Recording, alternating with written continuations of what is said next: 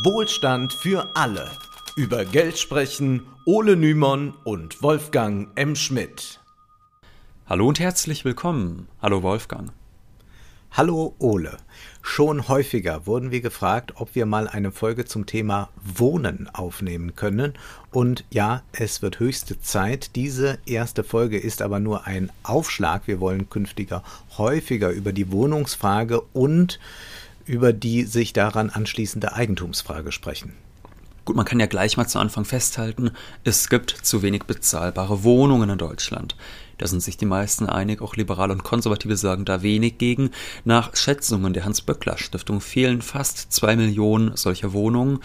Und auf dem Land, da wird zwar noch recht viel gebaut, aber in den Ballungsräumen, da sieht das oft anders aus. Und zudem sind zwar mitunter schöne Wohnungen vorhanden, aber dann schlichtweg nicht bezahlbar und die Mieten steigen immer weiter.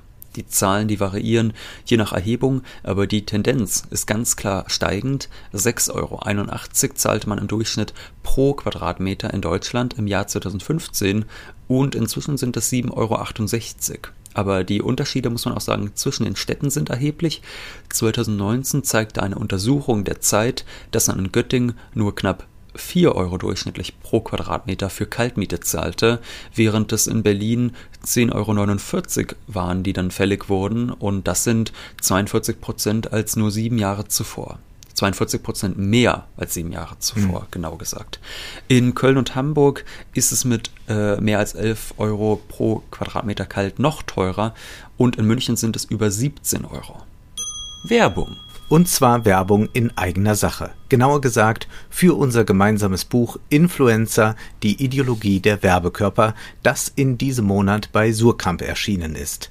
Zwischenzeitlich gab es wegen hoher Nachfrage einen kleinen Lieferengpass, dann wurde kräftig nachgedruckt und das Buch sollte jetzt wieder problemlos erhältlich sein. Und natürlich nicht nur online, sondern auch im lokalen Buchhandel, der uns ja bekanntlich besonders am Herzen liegt. Und, das kann man vielleicht auch mal sagen, auch im letzten Lockdown gab es da ja viele Abhol- und Lieferservices.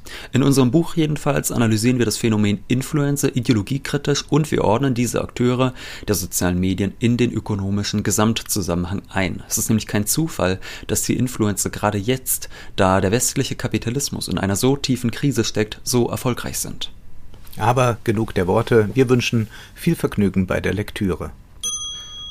Zurück zum Wohnungsmarkt. Nicht nur die Zentren, sondern auch die Speckgürtel, die werden immer kostspieliger. In der Zeit zum Beispiel hieß es, Zitat, Beispiel Berlin. Bestensee liegt rund 35 Kilometer vom Zentrum der Hauptstadt entfernt. Also in typischer Pendeldistanz. Hier sind die mittleren Mieten seit 2012 um 83 Prozent auf aktuell 9 Euro pro Quadratmeter angestiegen.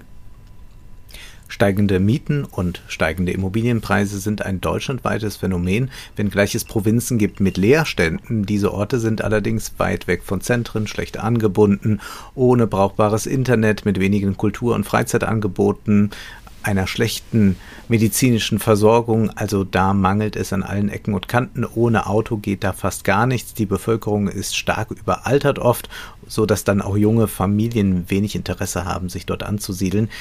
Es gibt, auch wenn dies durch Corona ein wenig gebremst wurde, eine allgemeine Landflucht aus persönlichen und beruflichen Gründen. Und auf die Städte wollen wir uns deshalb auch konzentrieren. Es gibt also eine hohe Nachfrage dort, aber ein zu geringes Angebot, was folglich die Mietpreise immer weiter nach oben treibt. Diese Situation hat sich in den letzten Jahren zugespitzt, ja, aber sie ist deshalb natürlich keineswegs neu. Mit der Industrialisierung und dem Aufstieg des Kapitalismus gibt es eigentlich gleich von Beginn an ein Wohnungsproblem und das leuchtet ja sofort ein. Wir haben ja schon über die ursprüngliche Akkumulation, wie es bei Marx heißt, gesprochen, über die erste große kapitalistische Landnahme. Die Landbevölkerung, vorher noch mit eigenen Höfen, wurde proletarisiert. Das bedeutet, die Menschen wurden zu doppelt freien Lohnarbeitern, konnten ihre Arbeitskraft jetzt frei verkaufen, sie waren nicht mehr wie vorher an einen Ort gebunden, Zugleich bedeutet das aber natürlich auch, dass man seine Arbeitskraft verkaufen muss, um überleben mhm. zu können und dass man nicht mehr wie vorher Anspruch auf einen bestimmten Boden hat. Das führte die Arbeiter dann in Betriebe, die natürlich häufig in Zentren standen, schon allein der Infrastruktur wegen. Die Lage im 19. Jahrhundert war für die Arbeiter katastrophal, nicht nur wegen der geringen Entlohnung und den extremen Arbeitszeiten, sondern auch aufgrund der Wohnsituation. 1845 schilderte dies Friedrich Engels in seiner berühmten Studie Die Lage der arbeitenden Klasse in England. Die Arbeiter und ihre Familien wurden regelrecht eingepfercht. Von Unterkünften ist die Rede, in denen knapp 2000 Menschen in knapp 400 Zimmern gemeinsam lebten, also fünf Personen pro Zimmer. In Liverpool erklärt Engels, werden aufgrund des Wohnungsmangels irgendwelche feuchten Keller vermietet und immer wieder grassieren in den Unterkünften Fieberwellen, von denen dann auch die Arbeiter sich oft nicht erholen können und sterben. Das ist aber nicht das einzige Mal, dass sich Engels mit der Thematik beschäftigt. Zur Wohnungsfrage heißt ein Text von 1872. Engels reagiert damit auf Reformvorschläge, wie denn die Wohnungsnot gelindert werden könnte und der Text ist sehr polemisch und wir werden gleich auch sehen, dass er uns nicht nur weiterhilft, muss man sagen. Zunächst, aber was nicht bedeutet, dass die Analyse äh, komplett äh, schlecht ist, überhaupt nicht. Aber einige Dinge muss man doch sehr kritisch heute betrachten. Zunächst einmal stellt Engels klar, dass die Wohnungsnot die Arbeiter zwar besonders hart trifft, jedoch auch das Kleinbürgertum davon betroffen ist und er beschreibt, dass häufig Arbeiterwohnungen durch lukrativere Bauprojekte ersetzt werden. Das ist ja etwas, das wir heute auch erleben. Lieber baut man noch eine Shopping Mall, ehe man Sozialwohnungen errichtet oder man baut in Berlin dann gerne äh, Großareale mit Luxuswohnungen und sagt dann ganz großzügig, ja, und da sind jetzt auch noch zwei Sozialwohnungen mit untergekommen. Die Gentrifizierung ist ein riesiges Problem, da diejenigen, die schon in der Stadt sind und dort arbeiten, immer mehr verdrängt werden von jenen, die zuziehen und von jenen, die als Geschäftsreisen oder Touristen im Zentrum unterkommen. Ich meine, ein anderes Stichwort ist jetzt zum Beispiel noch Airbnb. Es passiert ja auch mhm. ganz häufig, dass da Menschen einfach äh, illegal illegal ihre Wohnung äh, quasi zur, äh, zur Ferienwohnung machen. Ja, und wieder andere sind genau darauf angewiesen, damit sie sich überhaupt das Wohnen in der Stadt noch leisten können, dass sie sagen, gut, wenn ich noch mal so zwei, drei Tage im Monat vermieten kann, dann geht's noch gerade so. Also das ja. ist natürlich äh, dann eine Spirale, die immer weiter hochgeht. Engels klärt erst einmal, was geschieht, wenn sich Mieter und Vermieter gegenüberstehen. Ist eine interessante Frage. Und da stellt er klar, da begegnen sich jetzt nicht Arbeiter und Bourgeois, Arbeiter und Kapitalist, sondern er schreibt, der Mieter, selbst wenn er Arbeiter ist, tritt als vermögender Mann auf. Er muss seine ihm eigentümliche Ware, die Arbeitskraft, schon verkauft haben, um mit ihrem Erlös als Käufer des Niesbrauchs einer Wohnung auftreten zu können. Oder er muss Garantien für den bevorstehenden Verkauf dieser Arbeitskraft geben können. Zitat Ende. Engels legt Wert darauf, dass das Verhältnis zwischen Mieter und Vermieter nicht vergleichbar ist mit dem zwischen Arbeiter und Kapitalist. Es ist verdreht. Und man muss auch sagen, durch die Miete wird kein Wert geschaffen, wie das sonst bei der Lohnarbeit eigentlich der Fall ist.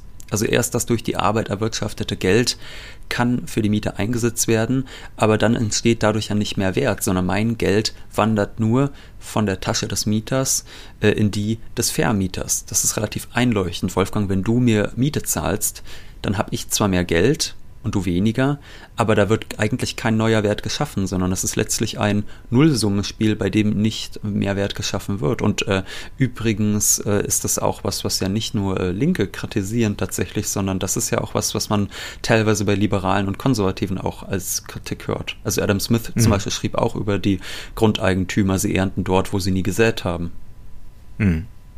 Engels schreibt, wir haben es mit einem ganz gewöhnlichen Warengeschäft zwischen zwei Bürgern zu tun, und dies Geschäft wickelt sich ab nach den ökonomischen Gesetzen, die den Warenverkauf überhaupt regeln, und speziell den Verkauf der Ware Grundbesitz.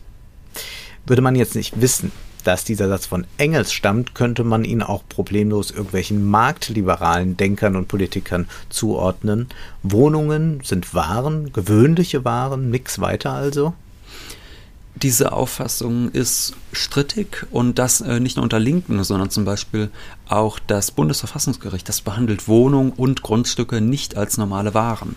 In einer Entscheidung vom 12. Januar 1967 gab das Bundesverfassungsgericht bekannt, Zitat, die Tatsache, dass der Grund und Boden unvermehrbar und unentbehrlich ist, verbietet es, seine Nutzung dem unübersehbaren Spiel der freien Kräfte und dem beliebigen des Einzelnen vollständig zu überlassen Eine gerechte Rechts- und Gesellschaftsordnung zwingt vielmehr dazu, die Interessen der Allgemeinheit beim Boden in weit stärkerem Maße zur Geltung zu bringen als bei anderen Vermögensgütern. Im Grundgesetz gibt es zwar kein explizites Recht auf Wohnen, aber in manchen Landesverfassungen, zum Beispiel in der bayerischen, ist ein explizites Recht auf eine angemessene Wohnung oder Wohnraum vorgesehen, wenngleich konkrete Normen, wie das jetzt aussehen soll, nicht zu finden sind. In letzter Zeit wird aber immer deutlicher, selbst bei einigen konservativen Politikern, dass die Wohnungsfrage nicht allein dem Markt überlassen werden kann, dass Wohnungen also zumindest eine sehr besondere Ware sind. Doch wie kommt es nun, dass Engels da gar keinen Unterschied machen will? Einerseits vielleicht, weil die kapitalistischen Verhältnisse damals noch radikaler waren als heute in mancherlei Hinsicht, mhm. aber man muss dazu auch den historischen Kontext kennen. Engels richtet sich mit seinem Text vor allem gegen reformistische Flügel innerhalb der Linken, man könnte also sagen gegen sozialdemokratische und sozialistische Vorschläge, denn für ihn ist die Wohnungsnot in erster Linie ein Symptom für etwas Größeres, für die Ungleichheit im Kapitalismus, die erst dann verschwindet, wenn das System selbst überwunden ist. Und man muss das eben wirklich fairerweise im historischen Kontext betrachten. 1872 gab es durchaus Aussichten auf Revolution, auf eine geeinte Arbeiterklasse und Engels sah dann am Reformkurs eine Gefahr, dass so die revolutionäre Kraft geschwächt werden könnte und was dann ja auch tatsächlich so kam. Engels Idee einer Intensivierung des Klassenkampfes ist jetzt nicht einfach auf unsere heutigen Verhältnisse übertragbar. Es wäre falsch, jenen, die sich beispielsweise für die Mietpreisbremse einsetzen, zu sagen, ach, lass das doch, das ist bloß Symptombekämpfung, schaff lieber mal den Kapitalismus ab. Aber lassen wir erst nochmal Engels zu Wort kommen. Er schreibt, um die moderne revolutionäre Klasse des Proletariats zu schaffen, war es absolut notwendig, dass die Nabelschnur durchgeschnitten wurde, die den Arbeiter der Vergangenheit noch an den Grund und Boden knüpfte. Und daraus schlussfolgert Engels, Zitat, Gerade die moderne große Industrie, die aus dem an den Boden gefesselten Arbeiter einen vollständig besitzlosen, aller überkommenen Ketten los und ledigen, vogelfreien Proletarier gemacht, gerade diese ökonomische Revolution ist es, die die Bedingungen geschaffen hat, unter denen allein die Ausbeutung der arbeitenden Klasse in ihrer letzten Form in der kapitalistischen Produktion umgestürzt werden kann. Und jetzt kommt dieser tränenreiche Proudhonist und jammert wie über einen großen Rückschritt, über die Austreibung der Arbeiter von Haus und Herd, die gerade die allererste Bedingung ihrer geistigen Emanzipation war. Engels macht seine Kritik vor allem an einem äh, Autor fest, äh, der uns heute unbekannt ist und den sieht er in einer gewissen Nähe zu Pierre-Joseph Proudhon. Das war der Antipode von Marx und Engels. Seine Vision von einem solidarischen Anarchismus, die lehnten beide ab und auch jeder, der auch nur in die argumentative Nähe zu Proudhon stand, wurde von Marx und Engels ordentlich mit Polemik versehen. Im Prinzip so, wie wir mit Hans-Werner Sinn umgehen. Engels betont also das revolutionäre Potenzial, das nicht durch Reformen minimiert werden soll. In seinem Text erteilt er dann verschiedenen Vorschlägen gegen die Wohnungsnot auch eine Absage, so sei die Idee, dass die Arbeiter Eigentumswohnungen besitzen sollen und man dies auch fördern sollte, unsinnig, da die Arbeiter nicht dauerhaft an einem festen Ort gebunden sind. Man hofft, schreibt Engels, Zitat, dass die Arbeiter durch eine Verschiebung ihrer proletarischen Stellung, wie sie der Hauserwerb herbeiführen müsste, auch ihren proletarischen Charakter verlieren und wieder gehorsame Duckmäuser werden, gleich ihren ebenfalls hausbesitzenden Vorfahren. Diese Überlegung ist hochinteressant, denn tatsächlich haben neoliberale Politiker, zum Beispiel Margaret Thatcher, diese Strategie verfolgt. Also Thatcher propagierte, dass sich möglichst alle Arbeiter Wohneigentum anschaffen sollen. Immer mehr Hauskredite wurden vergeben, damit sich die Arbeiter selbst als Kleinbürger vorkommen und nicht länger als Arbeiterklasse begreifen.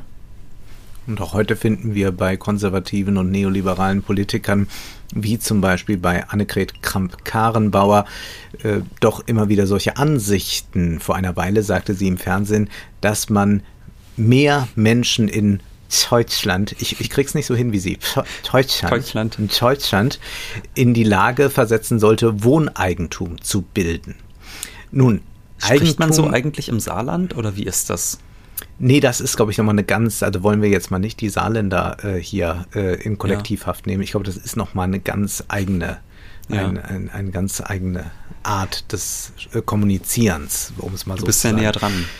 Ich bin näher dran, äh, habe ja in Trier auch studiert, da sind dann ja viele aus dem Saarland geflohen nach Trier. Ja. Und äh, ja, Hochdeutsch war nicht des Saarländers Stärke immer. oh Gott, jetzt werden wir bestimmt böse E-Mails bekommen. Nein, es ist alles ganz wunderbar, nur AKK spricht komisch. So sagen wir jetzt mal. Also, ähm, mehr Eigentum sollen die Leute sich doch einfach leisten, Wohneigentum bilden. Ja, wie sollen das gehen, wenn man kein Geld hat? Nämlich dieses Eigentum wird ja immer teurer. Nicht nur die Mieten werden teurer, auch die Grundstückpreise, die steigen. Das Bauen wird teurer, während die Löhne seit vielen Jahren stagnieren. Tatsächlich haben wir aber, das muss man zugestehen, im Vergleich zu anderen europäischen Ländern äh, eine geringe Wohneigentumsquote, 42 Prozent nämlich nur. In Spanien sind es 76 Prozent und die höchste Wohneigentumsquote in Europa hat übrigens Rumänien mit 96 Prozent. Aber daran können wir jetzt auch sehr gut sehen, an Spanien und dann Rumänien mit 96 Prozent, dass das ja keineswegs bedeutet, da gibt es unglaublich viel Wohlstand in der Gesellschaft, ja. Also das ist ähm, keineswegs ein Zeichen von Wohlstand, wenn alle Leute ähm, ein, ein, eigenes Haus besitzen, sondern es kann auch ein Zeichen von ganz großer Armut sein. Insofern ist das äh, doch recht albern, was da AKK hm. vorschlägt. Ja, und, und noch von tradierteren Besitzverhältnissen, vielleicht auch von allem Möglichen, äh, kann das wirklich ein Ausdruck sein. Äh, du hast ja eben ja. angesprochen, äh, dass die Grundstückspreise steigen und die Mieten. Und das ist sicherlich auch nochmal ein Thema, wo wir in einer eigenen Folge drauf eingehen müssen, weil das natürlich auch sehr viel mit Vermögenspreisinflation zu tun hat, dass es eigentlich in der Realwirtschaft immer weniger Anlagemöglichkeiten gibt, die wirklich ein ordentliches Wachstum versprechen und dass viele Vermögende ja. deshalb nur noch äh, in so Sachwerte oder Vermögenswerte wie Aktien, Immobilien etc. flüchten und dort große Blasen erzeugen, die sich dann natürlich geltend machen äh, bei den normalen Bürgern durch höhere Mieten. Äh, aber das ist nochmal ein eigenes Thema, was man dann äh, aufgreifen kann, wo man zum Beispiel auch äh, auf einen Vorschlag eingehen könnte des kürzlich verstorbenen SPD-Granden Hans-Jochen Vogel zum Thema Bodenreform. Aber wir wollen heute etwas abstrakter auf die Sache blicken, ein bisschen allgemeiner. Kommen wir nochmal zurück zu Engels. Er schreibt, Zitat, ist es das Wesen des bürgerlichen Sozialismus, die Grundlage aller Übel der heutigen Gesellschaft aufrechterhalten und gleichzeitig diese Übel abschaffen zu wollen. Also Engels kritisiert erst einmal, dass man eigentlich alles beim Alten lassen will und nur ein bisschen befrieden will, indem man sagt, ihr habt euren Wohnraum, aber er kritisiert auch an diesen Vorschlägen, dass sie sehr oft ganz schön moralistisch sind. So warnten damalige Sozialisten vor moralischer Verwahrlosung durch den fehlenden, äh, durch das fehlende Eigenheim, äh, vor Trunksuchten und vor dem Besuch von Freudenhäusern. Ja, und Engels ist da eigentlich sehr witzig, wenn er sagt, moralisch besser seien auch die Bürgerlichen nicht. Die, und er schreibt, die Gemeinen gehen in das Fuselhaus und die Vornehmen gehen in den Club. Und er könne das schließlich gut beurteilen. Schließlich sei er Fabrikantensohn und kenne beide Milieus gut.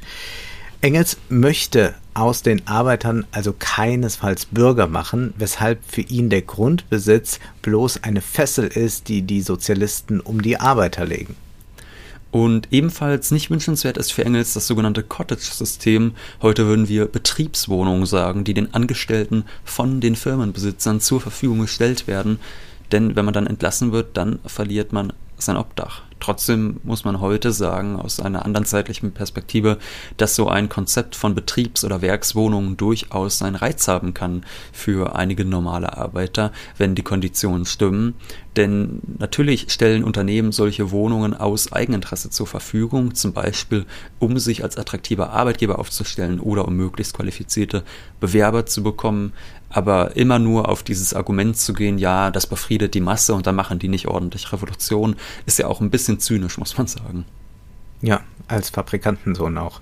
Ja. Jetzt könnte man aber fragen, warum die Wohnungen überhaupt knapp sind, warum die Wohnungsnot damals und heute groß ist, auch wenn das jetzt heute nicht vergleichbar ist mit dem 19. Jahrhundert. Für Engels ist die Antwort klar. Das Kapital will die Wohnungsnot nicht abschaffen, selbst wenn es könnte. So kann das Kapital also laut Engels die Mieten weiter in die Höhe treiben. Immobiliengesellschaften können außerdem mit fetten Spekulationsgewinnen rechnen, da das Versprechen der Zukunft ja dann immer lautet, die Mieten werden teurer, also die Profite werden steigen.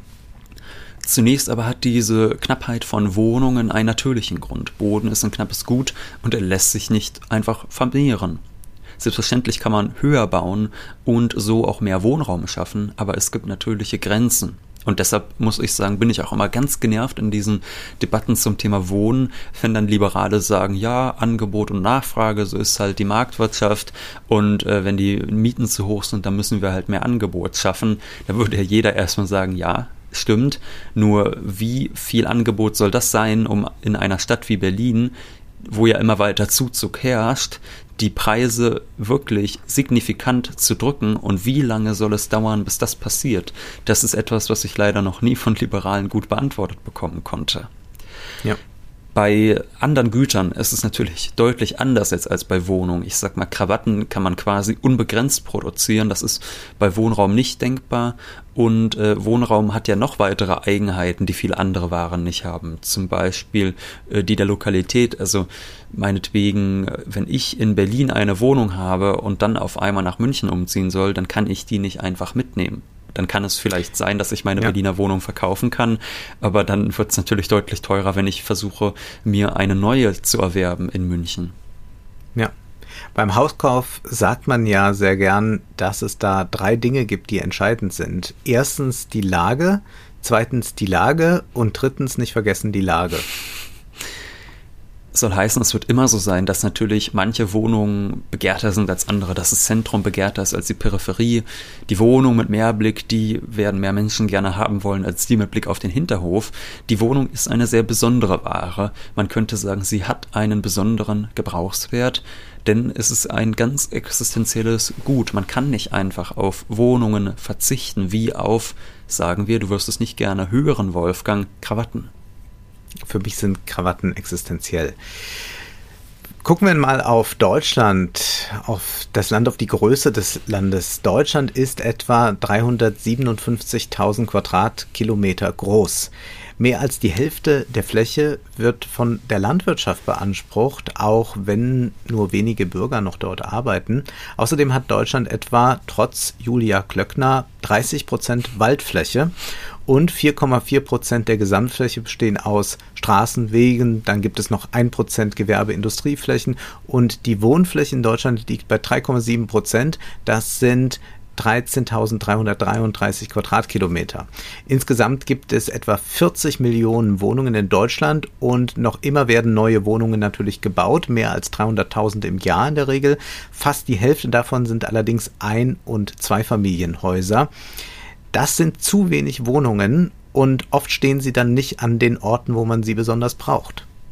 Ja, insbesondere die Ein- und Zweifamilienhäuser sind nochmal so ein lustiges Thema für sich. Da gab es jetzt ja auch neulich die politische Debatte, müssen wir das Einfamilienhaus abschaffen, um das Klima zu retten. Da würde ich ja erstmal sagen, ja, schön und gut, aber solange keine Partei um die Ecke kommt, die wirklich mal sagt, wir zimmern jetzt mal äh, so und so viel Millionen Wohnungen in den nächsten zehn Jahren hoch, solange sind solche Vorschläge immer, naja, idiotisch. Ich glaube, man kann es gar nicht anders sagen.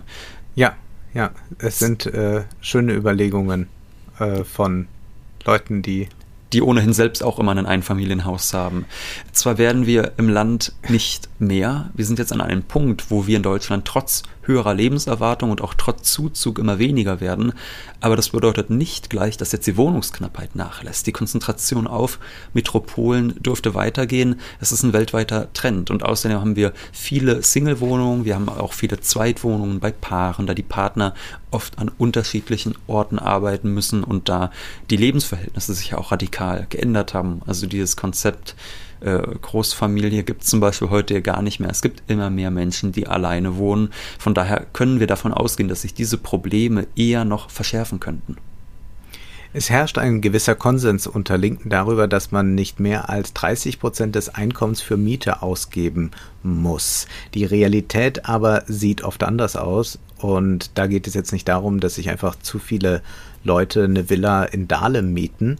Die Mieten sind auch bei bescheidenen Wohnungen in Städten viel, viel zu hoch. Oft müssen sogar 50 Prozent des Einkommens für die Miete geopfert werden. Und das gilt besonders für armutsgefährdete Haushalte. In den 20 größten deutschen Städten sind die Mieten von 2004 bis 2014 um 24,8 Prozent gestiegen. Und die Löhne aber nicht. Ja, und auch wenn Wohnen ein Gut ist, das noch verhältnismäßig streng reguliert wird staatlich, muss man dennoch sagen, Wohnungen sind derzeit vor allem Waren Und wir haben ja auch noch kaum heute über börsennotierte Immobilienkonzerne wie die Deutsche Wohnen und Vonovia gesprochen, denen es in erster Linie darum geht, ganz dem Shareholder-Value-Prinzip folgend, die Aktionäre glücklich zu machen. Die Knappheit treibt die Aktienkurse nach oben und hinzu kommt, dass diese Konzerne sich mit üblichen Mieterhöhungen nicht zufrieden geben. Sie sind da oft wenig zimperlich. Sie lassen Wohnungen modernisieren, wie man gerne sagt, um mhm. so einen Grund zu haben für eklatante Mietsteigerungen oder man wartet extra ab mit einer Modernisierung, um die alten Mieter rauszuekeln, damit man dann bei einem Neumieter mehr verlangen kann. All diese Strategien kennen wir aus den Nachrichten, kennen wir vielleicht auch aus eigener Praxiserfahrung.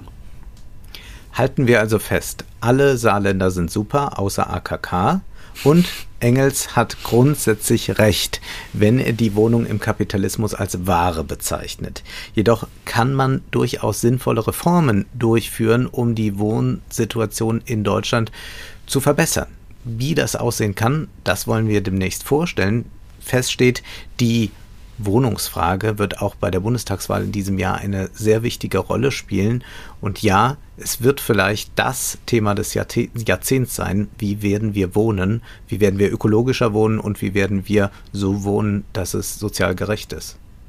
Und du hast es eben schon angesprochen, es gibt einige sinnvolle Reformen. Jetzt einfach nur zu sagen, ach, lass die Wohnungsfrage mal sein, da brauchen wir keine Reform, lassen wir doch lieber die Verhältnisse sich verschärfen, dann ist eigentlich in, in einem halben Jahr schon Revolution und dann leben wir alle so frei und schön wie nie. Das ist auch zynisch, muss man sagen. Und deshalb freuen wir uns ganz besonders, dass wir für unser neues Spezial zwei sehr interessante Gäste gewonnen haben. Das Spezial wird mhm. am Samstag erscheinen. Und du, Wolfgang, du hast mit zwei Aktivisten nämlich gesprochen angesprochen, von der Bürgerinitiative Deutsche Wohnen und Co. enteignen. Das ist eine Initiative, die mittlerweile so erfolgreich ist, dass selbst die Immobilienkonzerne langsam nervös werden. Zu Recht. Jetzt ist aber erst einmal Schluss für heute, denn Zeit ist Geld. Prosit. Das war Wohlstand für alle. Ihr könnt uns finanziell unterstützen über paypal.me-ole und Wolfgang oder über die in der Beschreibung angegebene Bankverbindung. Herzlichen Dank.